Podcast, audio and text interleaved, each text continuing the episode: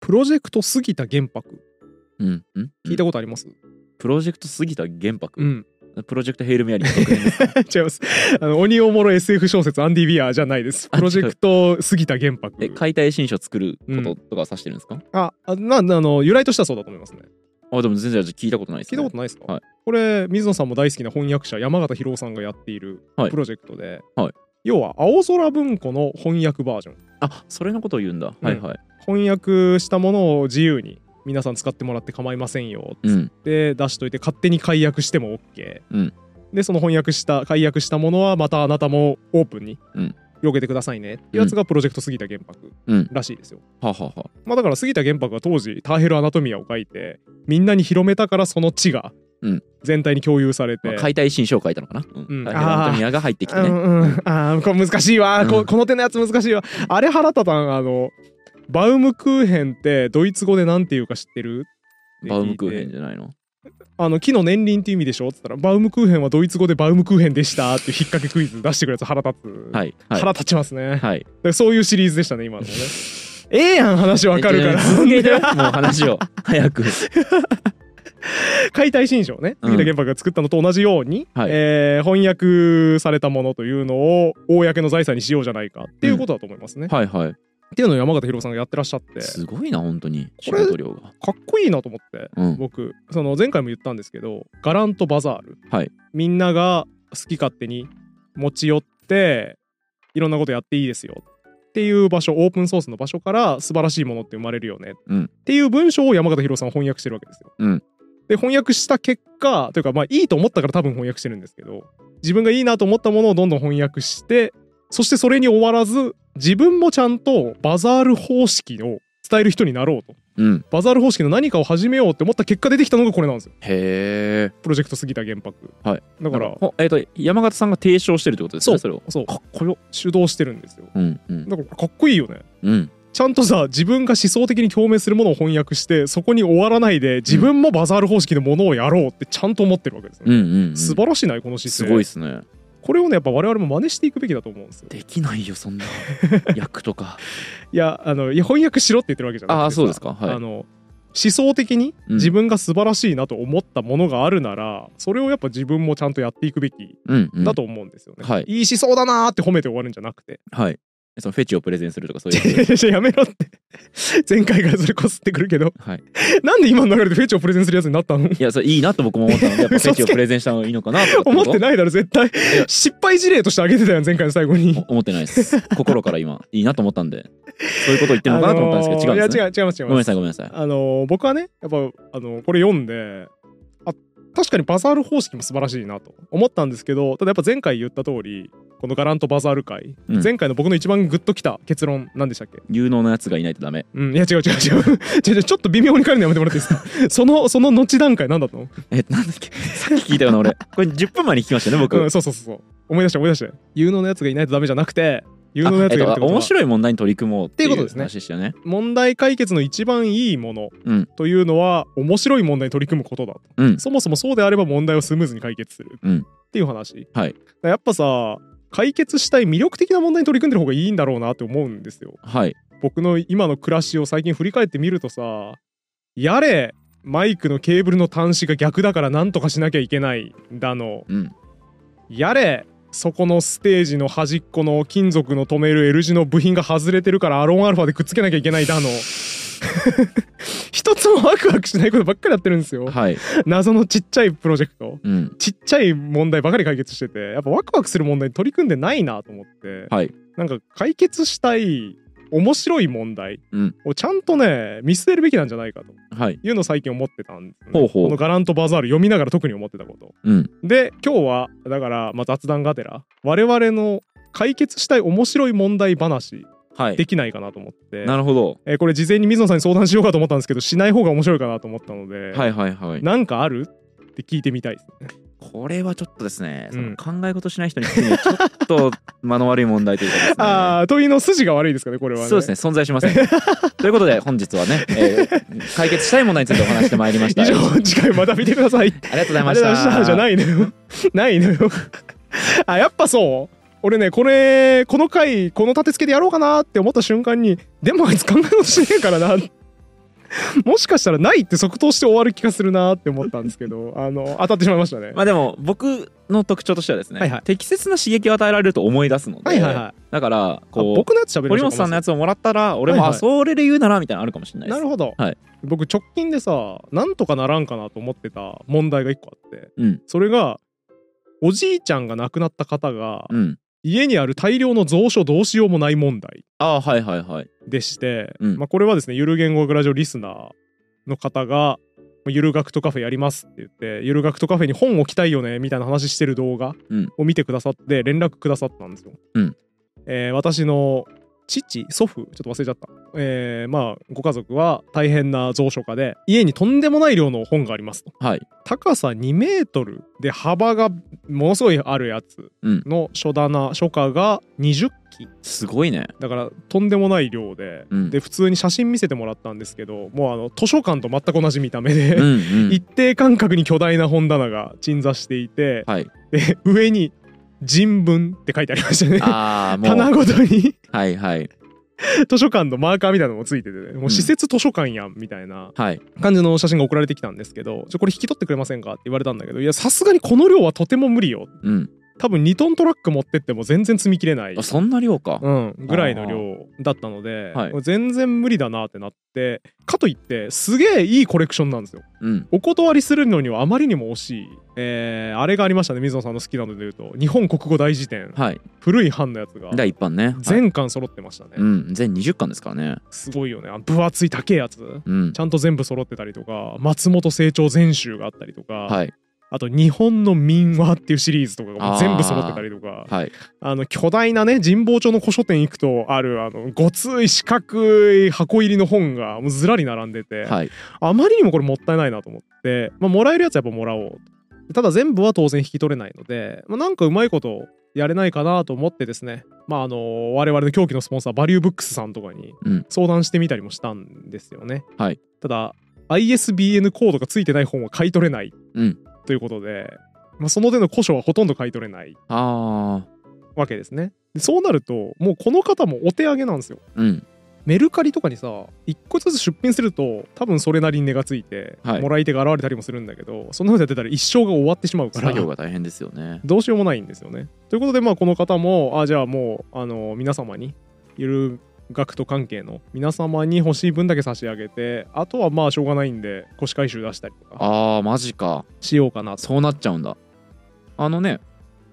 要はその ISPN がついてるものしか買い取らないまあバリブックスはそうなんでしょうけど、普通にガチの古書店に持ってくといいねがつく可能性ありますけどねああえだから持ってくのも大変なんじゃないあーえでも大体の古書店ってさ出張買い取りしてないああまあそうか大体のっていうと言い過ぎだけどその場合によっては例えばその段ボールを送るんでそれに詰めて返してくださいとか、うんあるいはその引き取りに行きますあの近くの古書店とかだったら引き取りに行きますって言って取りに来てあの値つけてくれることとかありますから多分そういう古書店って結構むしろ値がつかないから捨てちゃうかっていう人にアプローチしたいと思ってるでしょうからそうだねそういうのを使ってみたらいいのかもしれないですそけうだど、ねだからそういういい古書店が近くにあると良いんでしょうけどね、はいただ少なくともその方はそれが分かってないというか、なんかなさそうだっていう結ああそ論うにか達していてめっちゃもったいないな、まあなんかだからさ神保町とかだったらいいんだろうけどさ、はいその方もっと岡山とかの方だから、うんなんかなかなかないんじゃないですかねおそらくあーあるのかな日本の古本屋っていうウェブサイトがあってああるんだそのサイト日本の古本屋ってあのー Amazon にないような古書とか、まあ、わざわざ言うこことでもないかもしれないですけどバリューブックスで探しても見つからないものとかでも、日本の古本屋ってその、えー日本の古書店が登録してるようなサイトなのでずらーっとその古書がいっぱいこう出てくるだからら1970年とか60年に書かれたこれ全然手に入んねえなってものとかも日本の古本屋で検索すると結構出てくるんですよえー、ね。面白いねそれでうなんだ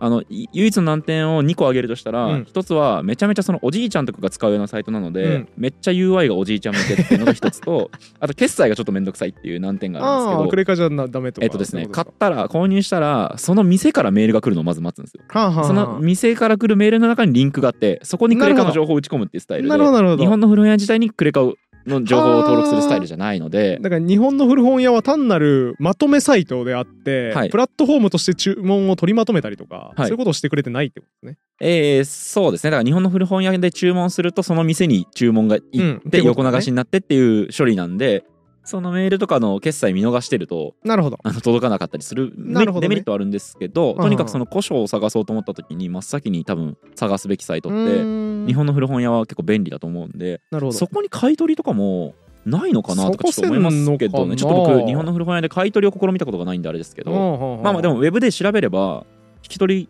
き取ってくれる古書店は全然ある気がしますけどねなんかそんな量なら特に僕もよく分かんなかったんだけど、そのバリューブックスの担当者飯田さんとかにこの件相談してみたりしたら、彼も言ってたのは結局この手の相談って死ぬほど来うんるんだけど有効なソリューションが今のところないうーん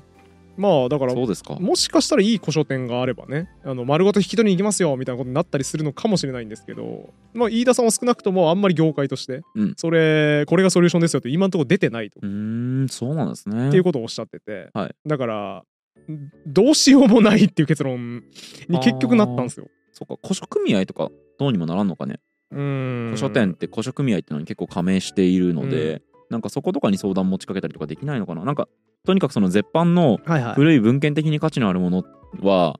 そこそこ多分値がつくたうーんと僕は思うので、うんうんそれを腰返しに出しちゃうのめっちゃもったいないなっていうそうっすよ、ね、気がすごいしちゃいますけどね。なんかでもやっぱ飯田さんと話した時の感じだと結構構造的な問題というか、うんなんか今ソリューションない情けな感じはいだったんで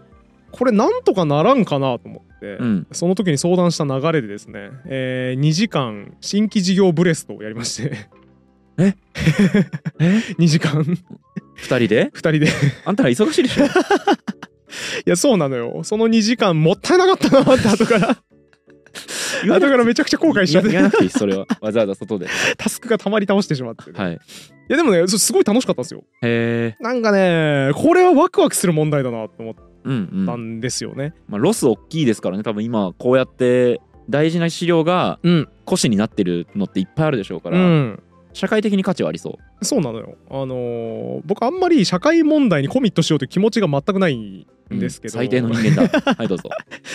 あのーそうなんですよ。地球温暖化について論じてくださいとか言われても、うーん、あんまり興味ないなーってちょっとなってしまううんんです軽よ、ね蔑したい、は ちょい、っとだから、その、なんていうんですかね、あんまり自分事として捉えづらいうんんですけど、このなんか今回の課題はめちゃめちゃ自分事になっていて、はいそれは今まさにうん相談実際しに来てくれるリスナーがいて、でこの本もうなんか捨てるしかないんですよねみたいな感じになっているっていう状態がすごいリアルな現実として出てくるから、なんかめちゃめちゃこれ解決したい社会問題だなって思い始めまして、はいこれガランとバザールに出てきたやつだなえっ、とす今のっていうのはその人にとってベストなソリューションを提示したいんじゃなくて誰が相談しに来てもベストなソリューションを返そうっすすシステムを作りたいってことですそうよっねす、はい、今のところそのみんながこの状態になった時にこれやっとくといいよっていうものがないっていうのが非常に巨大な問題に思えて、うんこれ解決策考えたら楽しいなうんダって思っメですよたんですよそれにあのそんな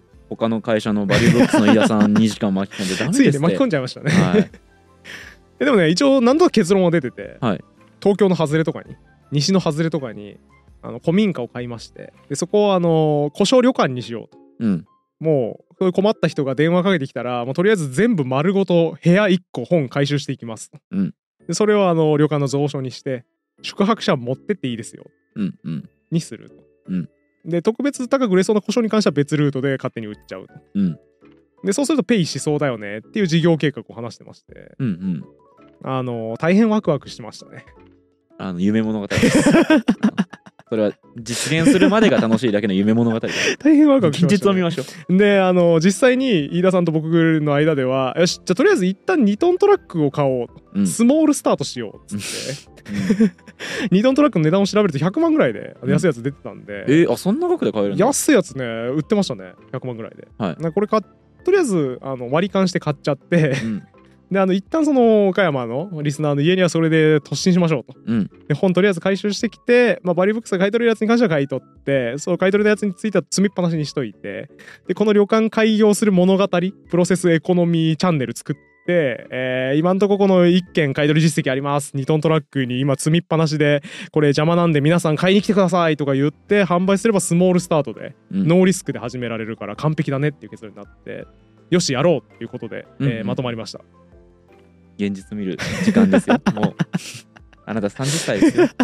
分別のある人間なんですから現実見ましょうよあのーそうなんですよじゃあやりますっていうことでやりますかってあなやらっないたこ後れやらでないこれ絶対やらないこの辺じゃやらないやつ なった後でね、 はいもうやってもいいですよっていうことであのーもう飯田さんも僕も OK っていう状態になって改めて、まあ、やっていいという結論になったんですけどちょっとやっぱめんどくさいですねっていううんうんちょっとやっぱめんどくさいですねっていうあのことを僕がポロって言ったら飯田さんも「やっぱそうですよね」っつって「これやっぱめんどくさいうん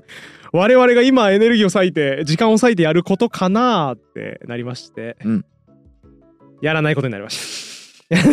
すごいやりたいって人がいたらね演じる投資家たとしてそうなんですよ、はいこ出資れすればいいんじゃないですかこれだからすごい難しいね世の中ってすごいさなんかその実現可能性としては見えたんですよあの大の大人が2時うんう間膝を突き合わせてはいねあのー僕も井田さんもねそれなりになんとなくこうちょろちょろいろんなビジネスを見てきてやってきていけそうな気がしたのでそのプランニングを作るのはすごい楽しくてうんこれはねあのあーリナックスと一緒やとうんこれはあのワクワクする問題だからこそ僕も飯田さんも今惹かれて優秀な人が自分で言うことじゃないなうん 優秀な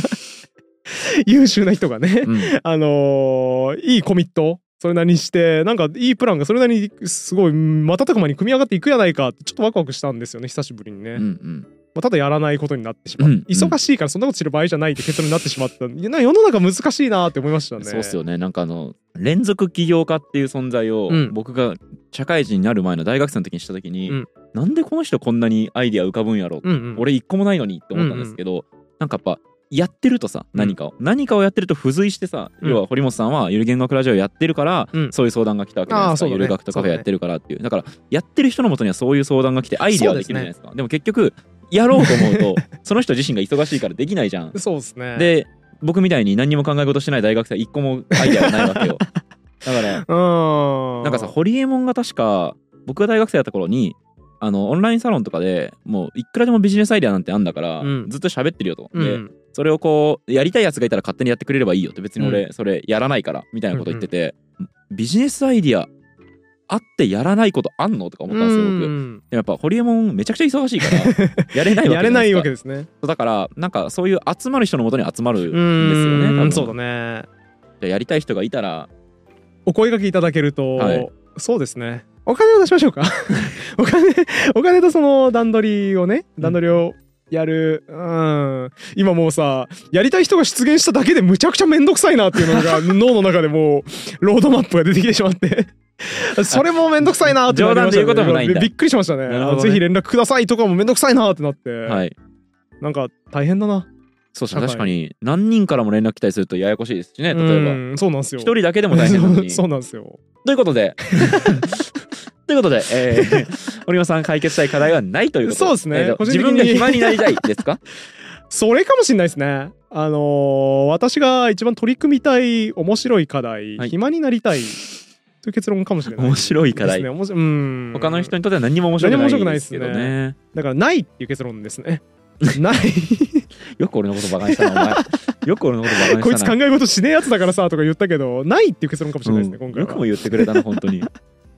うーん難しいですね人生。うん解決したい面白い課題をやっぱ自分でちゃんと掲げることができないうんかもしれないね。僕もね同じですもん強いて言うなら時間が欲しいぐぐらいですもんねそれでも自分の人生の課題だから、うん、別そうにだ社ね会と全く接人続にされてないし、出すオープンソースにして解決する問題じゃないもんねこれ。一個仮説があるんですけど、うんこう貧すればドンスっていう言葉がありまして、はいはいはいあの僕ら多分 今ドンし てます。あのあの時間を時間が欠乏して作っててな貧しすぎてドンしてるドンし考てえるがねドかンしてるんじゃないですか、ね。ドンしてるかうんそんな気はしてますうねーん。なんかあるかな解決したい。今日もだってあれだもんねスタジオ集合してあある俺ああるうん。いや今日もさスタジオ集合してさ真っ先にあるのがいやーなんかやっぱ疲れてますね最近 収録一本もしてないのにね。ジジイみたいな 集合すりゃいないジジイみたいな感じになってしまいましたからよよくないですねこれはいはい。え僕ありましたあ。ひらめきましたありましたありましオた。ッケーあのオッケーくだいさいやこれリアルなやつですけど、はいはい僕あの新年最初のてかあ年末はいはい、はい、最初に言った話があったじゃないですか。あのー読書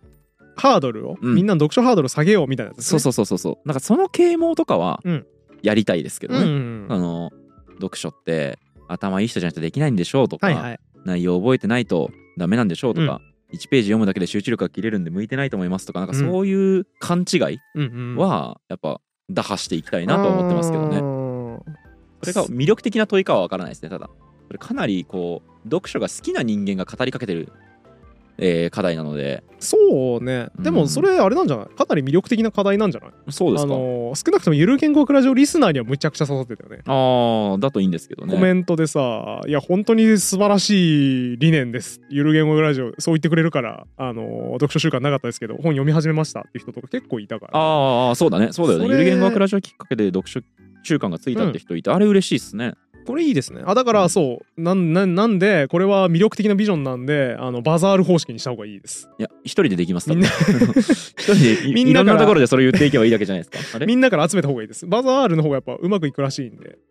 ガランよりガランよりバザールらしいんでそうですねあのいいんですけど僕の稼働が増えるのはち ょっとなんていうんですか僕は自分のできる範囲で ただこう各所でそういうことを言うだけなのであの皆さんがおののそうっす独ね立してはいはい分散して動く形で大丈夫です。そうですはいね、ああだからそれが今回でいうバザール方式なのかもしれないですね管理そ者うですね水野さんが管理者になってなんかみんなから上がってくるものをアクセプトするとかっていうよりはあの勝手におのおの同じような啓蒙活動をしてくれあそうそっうていうこそとれかもはしれないねそうかもそれはそうかもしれないですねそのすごく読書する習慣があってあんまり読書する習慣がない人うんに対して話す時とかにやっぱおどおびやお脅かしちゃいけないですから、うんやっぱそういう人たちを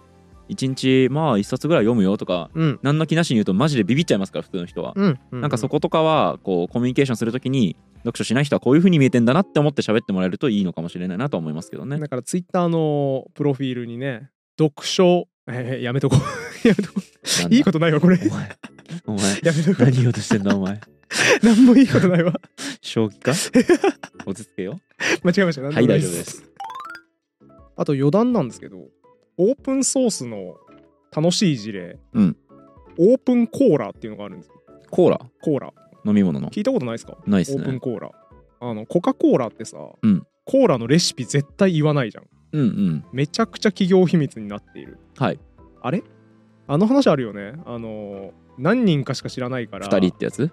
重役あ二人で同じ飛行機に乗らないあってそういうそうやそうそつうそれコーラで合ってるはいそれ都市伝説ですけどあ都市伝説なのあれあれケン嘘でしょしかもあれケンタッキーじゃなかったコーラだっけコカ・コーラだったはずあコーラか、コカ・コーラだったはずはうんでコーラだとしてそれは都市伝説なんですかい確かそれデマだった気 がするそんなわけないでしょあそうなだっんだてまあ二人しか知らないわけねえか商品開発部とか絶対知ってる だろえ確かに信じ信じたらまさか 俺信 じてた恥ずかしいえ俺信じてた普通にコンビ解消していいですかもうちょっと厳しいっすわ。いえだってそうだろえーってならんそれや、なるよ。そうか確かに企業秘密だもんな他社に生産されたらすぐパクられて負けるもんなって思いませんうん。それあらゆる飲食物そうだから別 に。めちゃくちゃ恥ずかしいっだっせていうねっていう、あのー、2人しか知らないらしいんですよコカ・コーラ のレシピって2人しか知らないらしいのにお大きい声で対デマしを言うて人企業秘密に対して、はい。オープンコーラっていう概念を提唱したソフトウェア会社があって、うんこれオープンコーラ社って言うんですけど、はいその会社そのがオープン AI みたいなノリの そう会社があるんオーですプンコーね。ラっていう会社があって、今買収されてなくなったんですけど、うん。このオープンコーラ社が、まあ、ジョークで、うんオープンソースの概念って普通の人に言われても正直あんまりよくわからんでしょうとソースが公開されてるってことがどんだけすごいことかっていうのがいあんまり伝わらないと思うので、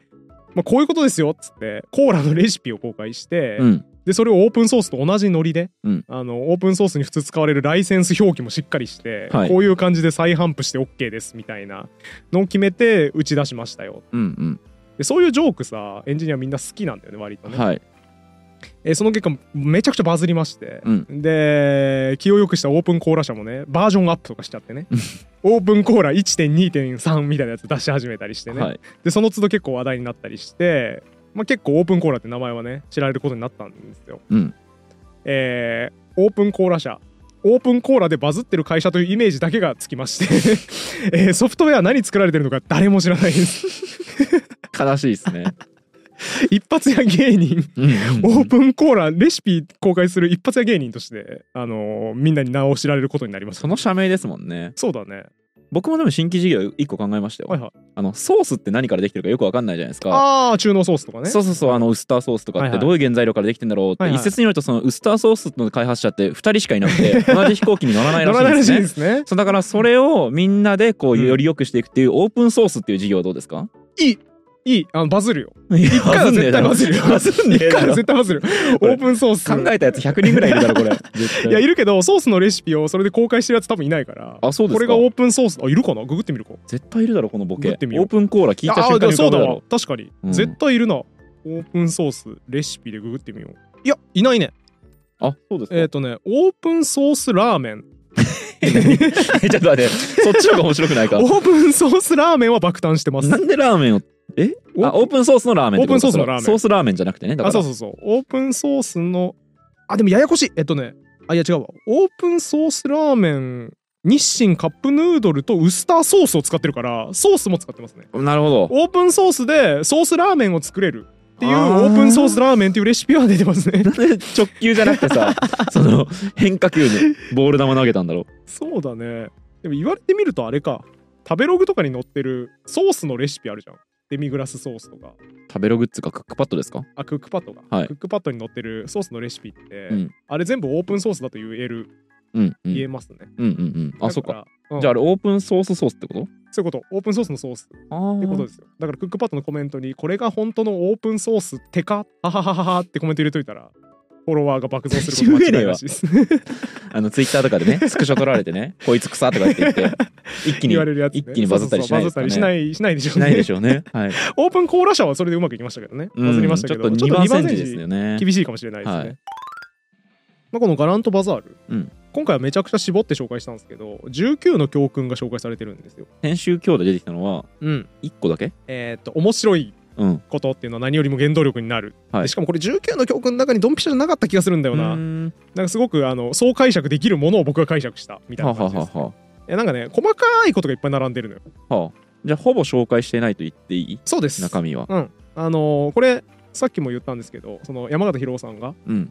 杉田原爆プロジェクト、うん違うプロジェクト杉田プロ原ジェク爆ト杉田原で全部公開してるので、はいあの無料で読めます爆ガラントバザールの役をそう翻え訳商業出版したのにそうへえだから商業出版したやつも今絶版になってるよあ絶版になっててじゃあ多分版元とかに問い合わせてうん原稿公開していいですかっつって公開してるっっててやこっとてんなじのゃないかなさすがにあかなかもしくはあれじゃない契約上の問題でそもそも、えー出版権は渡してるけど、うん著作権は渡してないかあらー別なるにほどね公開する権利俺にあるだろうっなるほどて山形博さんなら言ってそうはいはいはない気がしますね。まあ、なのでそれは読んでもらえるとうんいいと思いますね。えー何個か紹介しておくと例えば19の教訓のうち1つ目はいすべてのいいソフトウェアは開発者の個人的な希望から始まる」うんうんとかね結構ねあの楽しいやつ、うんはい面白いなんか教訓共感できるなーっていう教訓がいっぱい載ってますね。うんうんでこの教訓の1つ目すべては開発者の個人的な希望から始まる、うんこれめちゃくちゃグッときたんで僕ははいなんでこれ最後に紹介して終わろうかなと思ったのとあとねやっぱこのラジオもそうですわほうやっぱさ僕個人的にはさずーっと YouTuber のさ、うんまあちょっと面白く学問のこと伝えてくれますよっていう動画結構見てたけどさ、うん一人喋りのやつ講義だなー長いこと聞いてられないなーっていう不満がずっとあったわけですよはいだからそれを解消したいなーって思った結果こうやってずーっと喋り続けるやつになってるうんわけですようんだからまあこれもすごい共感するところあるなって思って思ったんですね。ソフトウェアが一人の強い希望から始まるっていうところと、一緒ですね。ゆる学とラジオの始まりも一緒だなと。うん、うんでさらに1回目で学んだ話面白い問題に取り組んでいる限りはオープンにすると問題解決が早まる、うんより問題が解決するようになる。ということでこのゆる学とラジオも、まあ、どんどんオープンにしていきたいなとはい思うわけですよ。はい山はい形博さんに習って。うんやっぱバザールバザールが良いんだとバザール方式が良いんだと思ったらバザール方式に全部していった方がいいっすねうんので、えーこのスタジオも皆さんに使っていただきうんうん急に強引な宣伝が始まってないですよねあれえなんですか始まってないですよあはい始まってないあのじゃ思続けても想の話をしてるんです今あオッケーオッケーあのすいませごんくすいません言ったでしょだから山形博さんがガラントバザールを翻訳してバザール方式いいなって思ったからちゃんとプロジェクト杉田玄白をらって始めた、はいはいそういう思想から自分が始めたプロジェクトの話をする、はいはいはい思想の話をしてるわけですなねるほどなるほど思想の話ちょっとじゃあ続きお願いしますだからゆる学とラジオもやっぱねオープンにしていった方がいいわけですよねはいはいこれは結構面白い課題だと思うんで、うん皆さんも取り組みやすい面白い問題だと思うんですよまだまだ面白い学問の二次創作知的ふざけいっぱいあるはずなので、それに対して不満を持っている人がいたらオープンにしておけばそれをみんな解決してくれるわけですよね、うんまあ、ということでこのスタジオもオープンにしましてはいゆる学とカフェオープンというチャンネルも新しくこの度作りましてですねうんこ宣こ伝にじゃないん来だねて、うんここに来てスタジオ狩り、うんえー最初の1時間4000円、うん以降1時間2500円で、えー誰でも、えー宣伝じゃ高ないな品質なラジオが撮れるスタジオ貸しというのをやっておりまして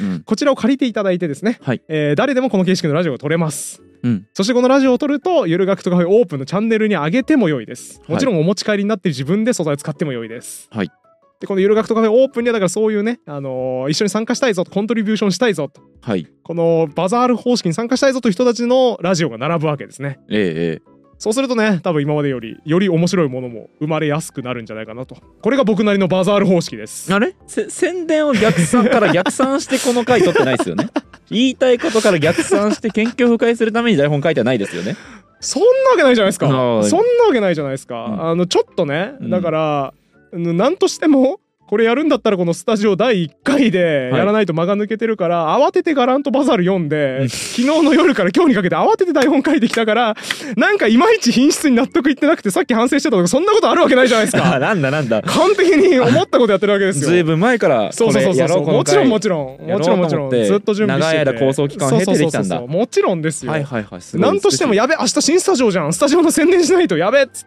やべえ台本慌てて書かないとなっつ徹夜で書いてきたからいまいちだ出来だとかそういうこと全くないですあーなんだな全んだくないですよかったよかったということでね、えーうん裏事情も割とオープンにし ながら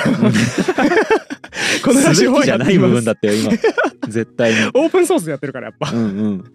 まあなんであのゆるくとカフェオープンのチャンネルもねあのすごいんですよもうめちゃくちゃ裏事情あだからオ丸出しにしーていプてンなんですかゆる学とあそうだよなるほそうどだよあてかねオープンあのゆる学とカフェオープンマイクっていう名前にしようかなと思っててはいあのライブハウスの飛び入りのうん名前もオープンマイクっていうんでこへれーオープンソースにもかかってていいなと思ってああなるほどなるほどゆる学とカフェオープンマイクっていう名前でちょっとチャンネルはす本格ご的にやろういと台本はうまくないけどそこはうまいこと言ってますねあ間違えたごめん なさいえっとうまいこと言って本音ますがね全部出てる 思ったことが全部オープンになっちゃって 間違えましたまあでもねこのオープンマイクチャンネル、まあ、うん今もともとオープンっていう名前でやってたんですけど、はいこのオープンチャンネルもすでに収益化してまして、あへりえがたいことに結構評判をすでにいただいてますね、はいはいあの今のところはですね何をオープンにしてるかというと飲食店未経験の僕があの厨房に入って慌てまくる様子を誰が見んだよそれ GoPro で30分収録したやついらねがですね1万再生ぐらいされてましてえ見たくないよそんな大の好評でした、あそうですかよかったですねあのコメント欄がですねもうあのイライラするっていう僕がずっと「マヨネーズどこにあんのマヨネーズえマヨネーズなくない?」っつって「あマヨネーズあったあった」えマスタードどこにあんのマスタード」 やってる様子をずっと出してるんであのイライラするっていうコなるほどメントがいっぱい並んで逆 ASMR